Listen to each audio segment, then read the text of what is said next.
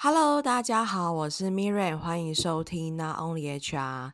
在节目中会邀请各行各业人资工作者来跟大家分享。今天单元是人资职涯，主要想分享怎么成为人资，以及人资在做什么呢？今天来宾非常的大咖，是我们小周末知名的劳动法令的小米老师。那他现在的身份非常的多元，所以我们先请小米老师来跟大家分享一下你的学经历背景。嗨，大家大家好，那个我是小米，呃呃很开心，那个 Mira 今天请我邀请我来，就是参加这个这个 podcast 的录制。那呃我的背景其实是法律系法律所毕业，然后因缘际会之下呢，就进到了人力资源的领域。那在所以所以其实也开启了呃第二背景这样子。那目前呢，其实现在有从事在教劳动法令的部分，那也有在做企业的制度的建制，然后当然还有在做劳资争议的处理。那除了这两块之外呢，第三块其实是因为当时呢很想要做一下员工的职涯发展，所以也去拿了一个职涯规划师的一个证照这样子。那现在也在从事职涯规划师的部分。呃也蛮常到学校去做演讲的，还有学校除了学校之外，还有政府单位，然后不然就是去帮他们做一下职职涯的咨询这样子。那第四块领域比较特别，其实是在做身心灵的部分，对。但呃，这个今不是今天要讨论的主题，我们还是放在人力资源这一块上。好哦，我们今天第一集会聊聊小米老师的人资职涯，那第二集就会聊聊他的身心灵导师的这块的职涯。好，那我想要先了解，因为就是小明老师你自己本身是法律系，那你一开始踏入到 HR 领域就是做跟劳动法令相关的吗？还是说其他方选你大概有经历过哪一些呢？呃，其实一开始毕业的时候在从事法务的工作，那从事法务的工作其实蛮常要跟人有大量接触，其实你可以发现我刚四块的领域其实都跟人有关这样子，对，那。所以一开始在做法务的时候，很多人都会问我一个问题，就是，哎，你喜欢法律吗？这样，就每次被问到这个问题的时候，我都会愣了一下。后来我才发现，其实法律对我来说，其实可能只是一个工具而已。对我来说，真正这个这个工作的意义，比较像是我在自我探索的过程当中，我发现我比较喜欢的是去解决问题这件事情。那法律只是我其中一种工具，这样子。那诶，结果没想到，就还蛮开心，在法务的这个工作里面发现了，哦，原来我其实是真正的工作的意义是想要帮别人解决问题。那也是因为这样，后来才发展出了，诶，不管是人力资源或者是职涯规划身心灵的部分。因为对我来说，他们就是一个助人的技能而已，这样子。那真正的目的，最后还是在帮他人解决问题。那后来当了法务一段时间之后，因缘机会之下，就是可以当了 HR 的。的主管这样子，就跨到了 HR 领域了。那其实研究所，我是其实是进到了 HR 领域之后才去念的。哦、oh.，对，我每次在学校帮这些学生做咨询的时候，他们都会问我说：“老师，我到底是要先念研究所呢，还是要先工作？”那其实老实说，我觉得这没有一定标准答案。那我自己本身当时在毕业的时候，当然很多同学就去念了法研所了，可是我并没有。觉得我一定要念研究所，可能那时候我并不知道念研究所对我的意义吧，这样，所以我我第一时间其实是先去工作的，嗯，就我工作了几年，我的研究所反而是在我当人力资源的时候，呃，去念的，但当时其实蛮挣扎的，就是会觉得我到底是要念呃人之所呢，还是念法研所？那我没有一定要念哪个所，嗯，只是我会看工作需求，我当时的考量只是觉得哪一个对我。的职涯或者在工作当中是对我比较有帮助的这样子，那结果呃当时有问了我的老板啊，就是 HR 的老板，然后老板就说呢，他是他觉得啦，呃理论固然是重要的，因为他自己也是研究所毕业的这样，那但是他觉得如果在 HR 的实操上，就是呃。他也觉得蛮重要的这样子，然后我就想说，哎，这个有讲跟没讲是一样。不过，但是他最后跟我说，他说你自己思考一下，呃，你在执行的过程当中用了多少理论？然后我就嗯想了一下，好像每天都在忙于解决很多的问题。那理论当然，呃，它是一个支持的的。部分没有错。可是后来我想想，对啊，我们好像蛮多在从事实务的工作的，所以最后我并没有去选择呃念那个人之所。不过我要讲哦，因为人之所现在还是有分的，比如说像我知道那个台师大的科技人资。我就觉得它就是一个趋势这样子，因为毕竟它以呃在未来的趋势当中，其实科技本来就是一个嗯一个发展。那但不是说传统的人知的的部分就不好，因为毕竟我们都还是它毕竟是我们的根本嘛，这样子。所以我觉得同学们可以自己去思考，到底为什么要念研究所，我觉得很重要。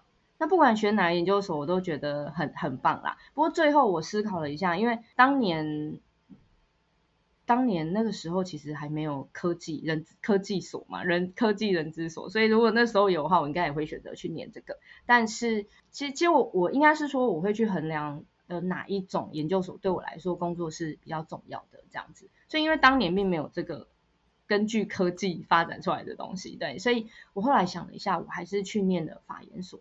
那你一定想说，那呃，法研所当然对我的工作是有帮助的嘛，因为我当时念的并不是传统的呃法律，我念的是对岸的，就是大陆的法律这样子。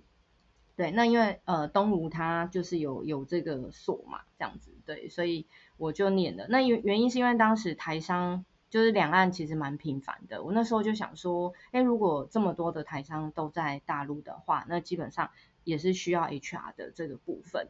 的的一些，你你总是要处理嘛，那你处理总是要了解一下劳动法律的部分，所以像我研究所的呃论文的部分也是写大陆合同法的这个部分，这样子就劳动合同法这样，对，所以所以还是都跟工作有关啦，所以我只是要呃跟大家分享的就是说，我觉得你你在做人生的选择的时候，可能还是要去衡量一下你当下的需求是什么，而不是为了要念而念这件事情。嗯，认同认同，我觉得蛮酷的，就是我之前一直以为小米老师是研究所，就是法律，就是全部都念完之后才去当人资，然后因为很难想象，就是在从事人资的途中会有这个灵感，就是就是这个灵感去念法律的研究所，但我觉得很棒，就是其实像。呃，在职涯咨询中，有一些可能人资伙伴，他们会觉得说，诶，如果我今天想要做比较 global 的 HR，可能还是有点受限，因为可能我不懂别的国家的法律，那或者是我要去海别的外商的 HR，那可能只能变成是台湾的 local hire，还是不能变得 global 这个角色。但是如果从法律这个切角，诶。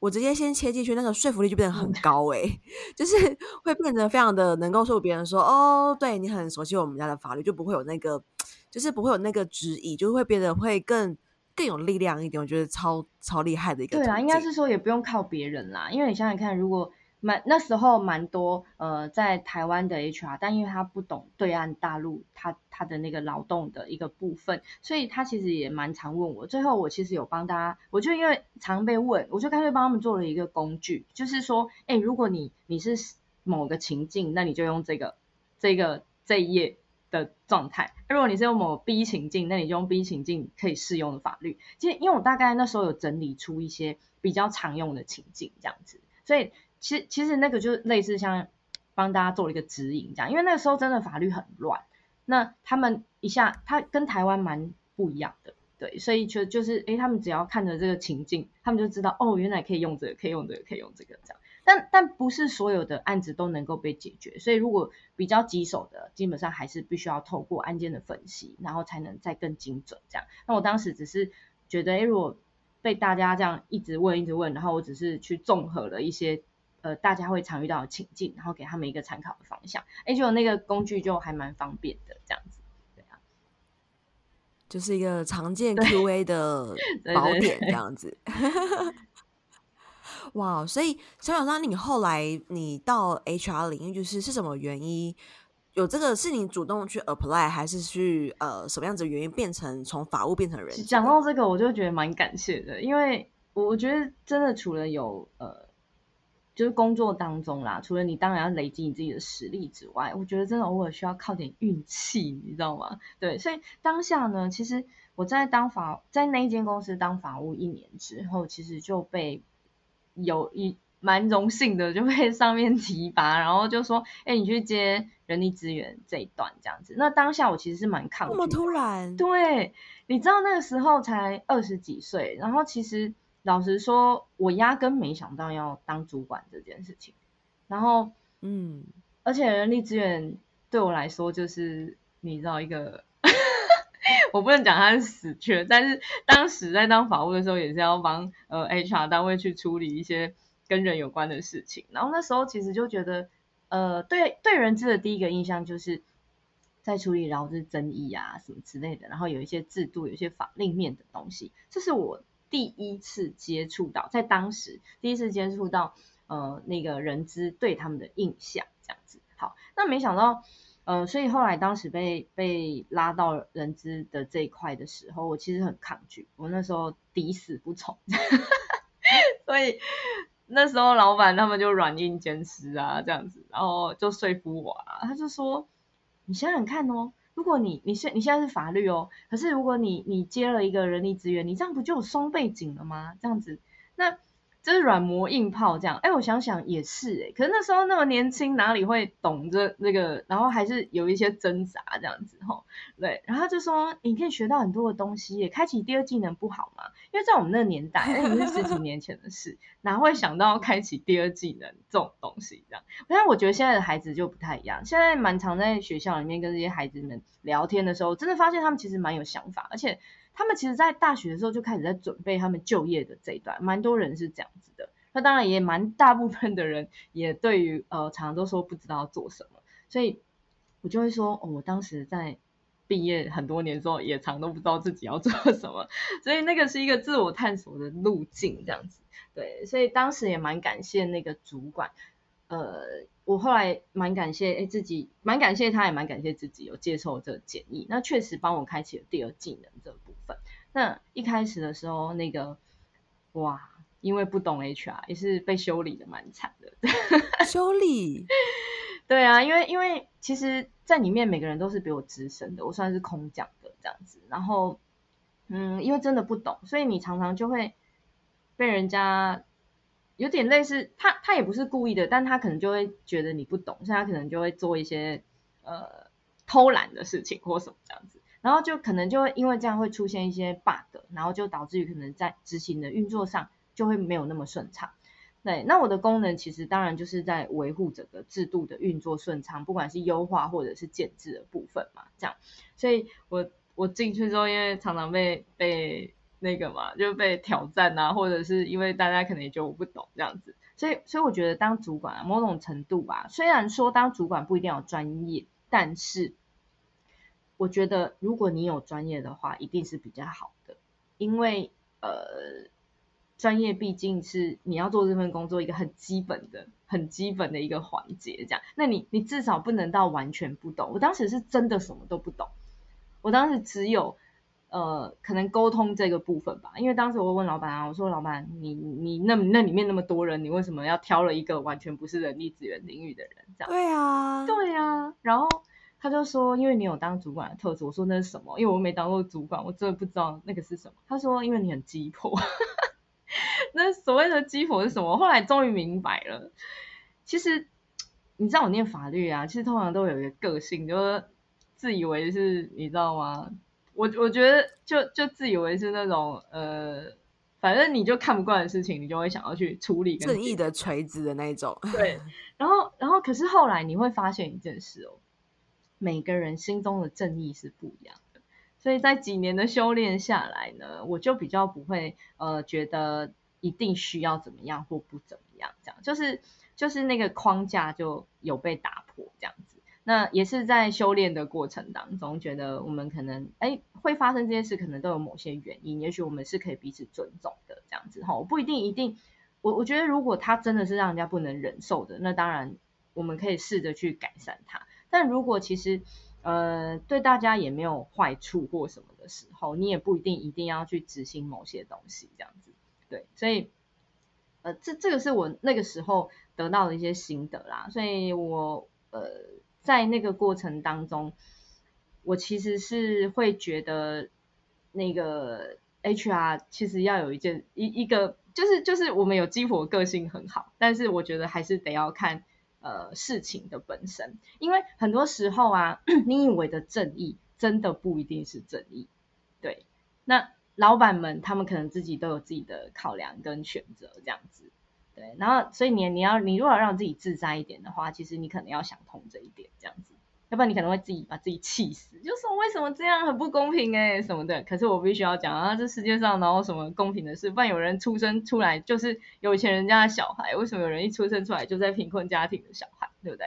我觉得大家还是要保持一个乐观，虽然呃就是不一定会遇到公平的事情，但是心态真的很重要的这样。那我当时就是在那种状态下，慢慢的磨练自己的心智这样子。哇，很难想象哎，所以你当时就是完全没有 HR 的背景，然后空降，然后底下的人可能都比你资深，那有什么遇到，有没有到什么很挫折的事情？就是在刚开始接的时候，就是感觉是很 suffer，很很很很可怕的一段过渡期。其实那个时候当然一定是有的，就是他你不懂这个专业嘛，然后你常被挑战啊，然后。所以 我印象很深刻的是，还要跑到厕所去大哭，就想说天哪，为什么我没有能力，就是可以让整个 team 就是运作起来，然后还不常常就被就被挑战这样子，对。然后后来我就思考一下，我在厕所大哭之后思考了一下，我觉得我应该要训练一下我的专业，然后甚至因为那时候，哎，我突然想到那个各个击破这件事情，因为他们当时是。毕竟，毕竟我是外来空降的这样子，然后对他们来说一定是一个蛮大的冲击。如果你站在他们的立场去想，我就想说，哎，如果是我，我是不是可能也会有一样的感觉？一定的啊，对，所以我就换了个角度思考，特呃，就就哎，逢年过节的时候，可能都会写一些小卡片给他们啊，然后买个小礼物啊，其实就是告诉他们说，就是我没有恶意，那我是希望，因为因为毕竟接下来这个任务也不是。我愿意的，那只是因为他组织要发展嘛，上面就是说组织要发展嘛，所以还是需要把团队运作起来这样。所以我当时转念之后啊，我就比较能够同理他们。那所以当时在工作当中，如果我发现，嗯呃，我们家可能有人被被欺负了，这样就可能在工作当中啊，对，我我会去理解，诶，到底是发生什么事？如果真的是我们家的人的问题，那我可能这是我们的过失的话。我就会去道歉，这样子，对，我不会让他们去，对，我会带着他们，然后就是以主管身份带着他们去去解决这件事情，对。但是如果不是我们家的问题的话，我其实也是会帮他们据理力争这样子，因为我以前呢、啊、最讨厌一种主管，就是让下属背锅的主管，好，所以我我就绝对不会做这种主管。嗯，对。哎，那我很好奇，就是当时你带。离你大你年纪或是资历最多的会到会差几倍啊？嗯、就是是差二十岁，二十岁，对，十几岁也跑不掉，蛮多的，对。哇塞，公司这个决策真的很令人匪夷所思哎。对呀、啊，所以那个时候对差对十几岁，然后我我那时候。也不知道怎么 hold 他们，那时候没当过主管，我觉得主管这种东西真的是后天学习。那当然可能需要有一点天赋的能力，那甚至天赋的能力可能就是说对人的敏感度，或者是 A 本身需要有沟通的能力这样子。对，哇，那老实说哦，讲到这一点，我在过程当中也有发现的一件事情，就是我可以跟大家分享一下。其实那个时候啊，年轻就会觉得。哦，这个制度怎么烂成这样？就是也不是也不是烂成这样，因为说已经没有办法用了，然后你想要去改变它，所以呢，那时候可能就提了一些案子，然后跟老板说，这样就跟我上上面的老板说。那老板呢，当时就会有有一点，反正就当时不知道为什么他都没有同意我的案子，然后就造成了隔阂了，你知道吗？就会觉得说这老板怎么这样子？就是明明这个东西已经不能用了，你还很坚持这样子。后来我就发现，原来是我的说话的方式。我真的觉得说话是一种艺术。其实那时候你就急着想要去解决这些问题，所以你压根就没有想到谈话技巧这件事情。那你想想看哦，他会做到主管，就是你就以前我们很多人呐、啊，其实也不是我自己是过来人，我就发现很多人都会说主管很废，主管很废这样子。可是主管真的很废吗？其实你后来去想想，他会坐在那个位置上，一定有他的原因跟道理。那有可能只是他后面发生的一些什么状态，我们是不知道的。嗯，然后我当时就会觉得，哦，我主管怎么这样？就是哦，明明这个东西已经不能用，然后还很坚持，然后干嘛什么的这样子。我当时老实说，我也会觉得他怎么这样这样，然后甚至于会有一种有点，我我不能说看不起他，但就会觉得啊你，我我觉得我当时太年轻了啦，我只能这样说，这样对，所以就就会造成一些。纷争，可是你想想看哦，你自己也是一个主管哦。你如果跟你上面的主管一直这样吵架，你觉得你下面的人不会效仿吗？这是第一点。嗯。然后第二点是，我后来发现，对耶，为什么我不能同理他呢？后来我就发现，这些制度其实以前都是他建出来的。我应该要更理解他一点，所以我就换了一个方式 说，就不接不直接跟他对着干，你知道吗？我就直接跟他说，嗯，老板，我觉得这些制度呢，可能以前真的就是在当时真的诶还蛮好的，因为可能有帮公司解决了一些问题，但可能放到现在，我们需要去做一些调整，这样子，因为现在状态已经不太一样了，这样，那你可以看一下这个方案，觉得怎么样？这样，因为我跟你讲很神奇哦，当我话术一改，心态一改的时候。他就他就能接受了，你知道吗？对，所以我真的觉得在沟通这件事情上，不是说你蛮干就可以了，就是你你想要去执行一件事，真的不是蛮干就可以，你真的必须要去同理一下为什么，呃，他他的想法是这样，那蛮就真的蛮有帮助去解决，就是跟他之间这种对立上的问题，这样子。嗯，那因为你刚刚提到说，其实你刚接这个人力资源的工作的时候是很 suffer，还会跑到。厕所就偷哭，那是什么原因让你这么的发愤图强，然后坚持不懈？就是是什么原因支持着你呢？其实也没什么原因，就只是因为我被选了嘛。然后被选了之后，我总觉得不能让这选我的人失望，这样子。对，所以我觉得某种程度是一种对自己交代，然后也对别人交代的一种一种信念吧。我觉得。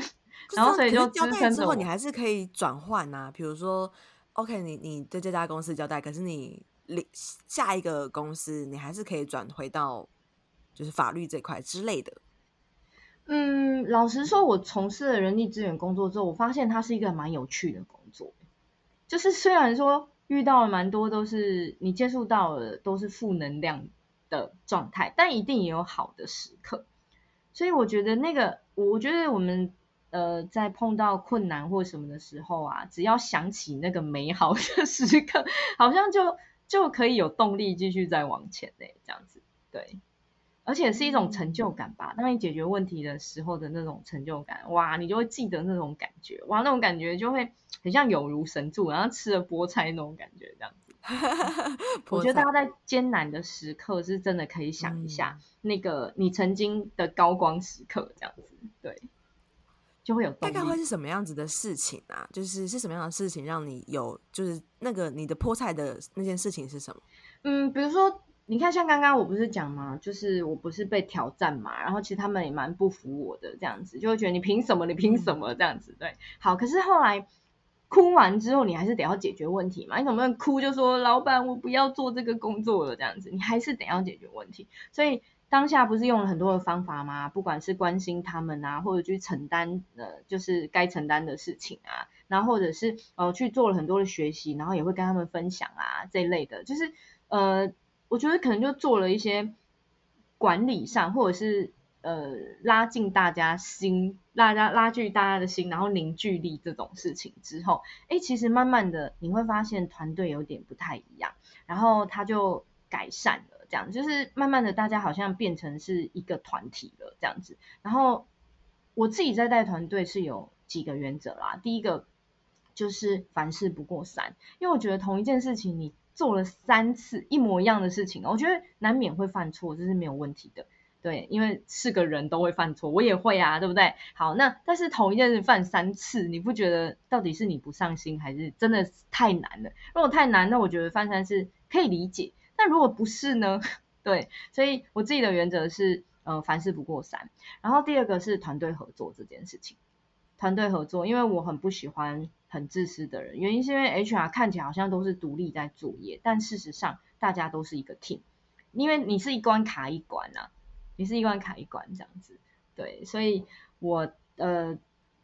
团队合作是我还蛮要求团队的，那我就是凭着这两个信念这样子，就是在在团队就是用这两个信念，然后就哎发现他们真的慢慢的就是有达到了我想要的那一个想象中的团队这样子，就还蛮棒的。然后就真的办公室解决了很多的问题啊，然后我们一起做了很多专案啊，然后改善了很多公司的一些制度这样子，这这个算是我的。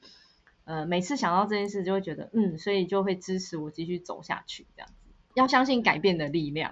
哇，超级正面，就是心理素质很强。就是因为我觉得相同的情境，如果到现在，其实我觉得还一定还是会有人选择，就是跟老板说我不要做了，就是呃我没有办法，或者是说呃太难了，或者是说团队有什么问题。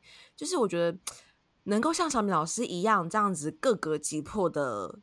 勇者，对，勇者应该说是少之又少，少之又少。我觉得，我觉得就像是可能，呃，以我自己好了，我觉得像我自己会想要就是变成可能是 freelancer 的这样的 HR 角色，哦，中心角色，就是因为我很清楚无法各个击破。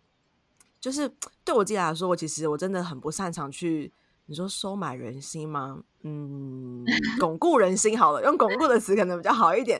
对，就是我觉得我就是我我我自己会是比较擅长，我可以把事情或是把呃目标做到。但是只要是举凡跟人心相关，我觉得都就是我自己是非常非常不擅长，所以我很佩服小米老师的勇气。对，那我想最后在节目的尾声，我想邀请，因为小米老师自己的经历很多元，然后其实我觉得其实以。如果以职涯发展客观来看，就是以含金量来说，我觉得法律一定不亚于 HR。对，所以我想要请小米老师，你可以给就是诶未来想要进入 HR 领域的人的一些建议吗？好哟，其实我们都知道职务本身是有一些特质存在的。好，那所谓嗯，因为我想问一下那个，你觉得啊，好工作是什么？每个人对于好的定义不一样。同意，非常同意。就是每个人对于好的工作的定义是一定不一样的嘛。比如说，有人觉得，哎呀，我觉得只要和同事相处得很好，或者老板很好，我就觉得他是一个好工作。那有些人就觉得，我觉得要钱，钱很多的才是好工作，确实是不太一样。但有一个呃，蛮常听到大家讲的，其实就是适不适合自己这件事情。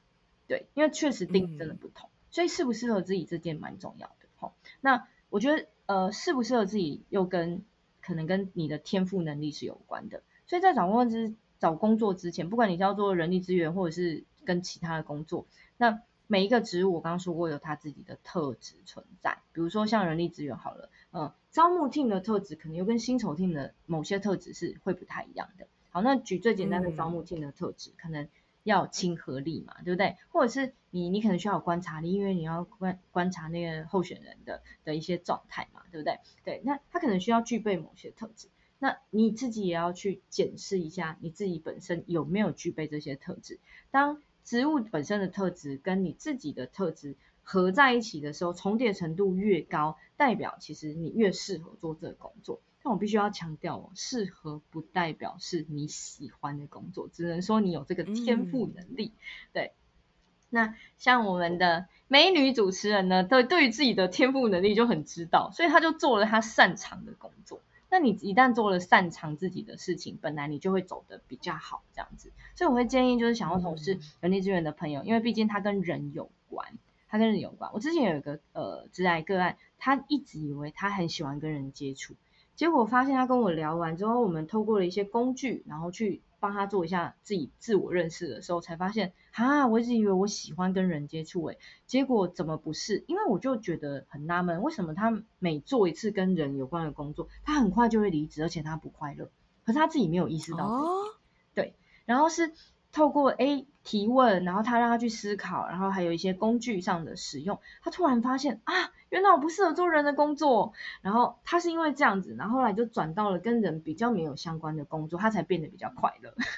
所以我们在从事呃人力资源工作的时候，毕竟跟人还是有关。如果你自己的呃天赋当中并没有，就比如说可能比较对人观察比较没有那么擅长，好，或者是。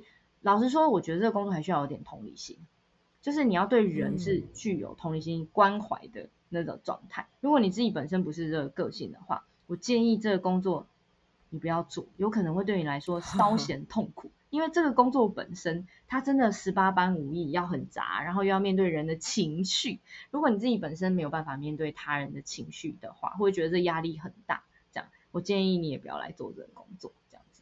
而且还有老板也都会对你很多的要求，常常也早上 A 版本，下午就变 B 版本，这是我们 HR 很常面临到的。我相信也不是只有 HR 啦，很多的工作本身都会面临到这件事，所以抗压性本身很重要，嗯、还有弹性力、适应力很重要。对，那当然专业本身是基本的。其实如果你要从事 HR 的工作，真的有很多的面向你是需要去考量的。那最简单的方式就是你去了解这个职务本身的特质是什么，跟你自己的特质是什么，大概就可以知道你适不适合做这个工作这样子。因为不是每个工作都能都适合做。像我自己啊，我自己就非常觉得我自己不适合做那个呃。比较不弹性的工作，这什么意思？所以过去我的精力几乎都在服务业里面，原因是因为我在大学的时候，我妈让我去做了一个工作之后，呃，他他让我去那个工厂打工，然后工厂不是很多条生产线嘛，每天要做八个小时重复的事情，我大概做了两天，我就觉得天呐，这个工作我没有办法哎，这样好没有办法，原因是因为我就是因为透过那个工作发现我不太适合做那种比较制式的工作，一模一样的重复性工作，我比较喜欢。嗯，呃，动脑想的，或者是去企划的那种工作，这样或创造力的工作这样子。然后我也是因为这个工作，然后我就跟我妈说，可不可以不要去？我妈就开始狂骂我，你这个烂草莓，你这个怎么样？这样看上去这么低，这样。可是不是，只是因为我觉得，呃，那个工作对我来说就是没有那么的喜欢或适应这样子。嗯，那后来呢？哎，我就转念了，因为我知道环境转不了。我妈说，你就是要给我做完这个暑假这样子。好，环境转不了，我只能转换心境啊。我就在每条生产线上面呢，就跟自己玩游戏，这样子就设计一款游戏跟自己玩，每次又跟机器比赛这样子。哎，结果因为这样效率变得很好啊，因为你每天玩游戏时间其实过得很快，这样子就游戏化了，你知道吗？对。然后我就，但也因为这样，哎，效率变很好，他就常常就跟我妈说，以后让你女儿寒暑假都来我这里打工，可以吗？可以呀，对。所以毕业之后，我其实都从事的跟服务业有关，因为虽然服务业，但要你要想啦，因为呃，服务业毕竟蛮容易封顶的，就是薪资的部分。所以像有时候有没有那种，哎，有明明是一样做 HR，但是有些 HR 薪水就很高的时候。呃，你说你不会羡慕吗？会，但是因为我知道这是我自己的选择，所以也没什么好说，因为就是你自己的选择嘛。我我就是比较喜欢做服务业的工作。那服务业的工作的好处就是它能够是呃训练你的弹性力、反应力这样子，我就觉得蛮好的这样子。所以要对人生的选择，嗯、呃，就是不要感到后悔就好了。每一个人生的决定，其实都会影响到你往后的人生这样。就蝴蝶效应啊，嗯，对，但是不要感到后悔就好，因为我一直觉得人生没有白走的路，每一步都是算数的。超棒的，我觉得今天这集很特别，就是一个法律硕士，然后 投入到 HR 领域，但我觉得很棒，因为就是就是这样，等于说可以对在不同的地区上都可以保有人资的专业，然后是不会被撼动的。然后我觉得今天听到一个很珍贵，就是。底下要如何去带领大你二十岁的，然后还比你专业的 专业资历比你久的这个部署，我觉得是非常非常非常难。好期待，就是小米老师之后可以另辟一集，然后来谈论当当年的那个血泪史。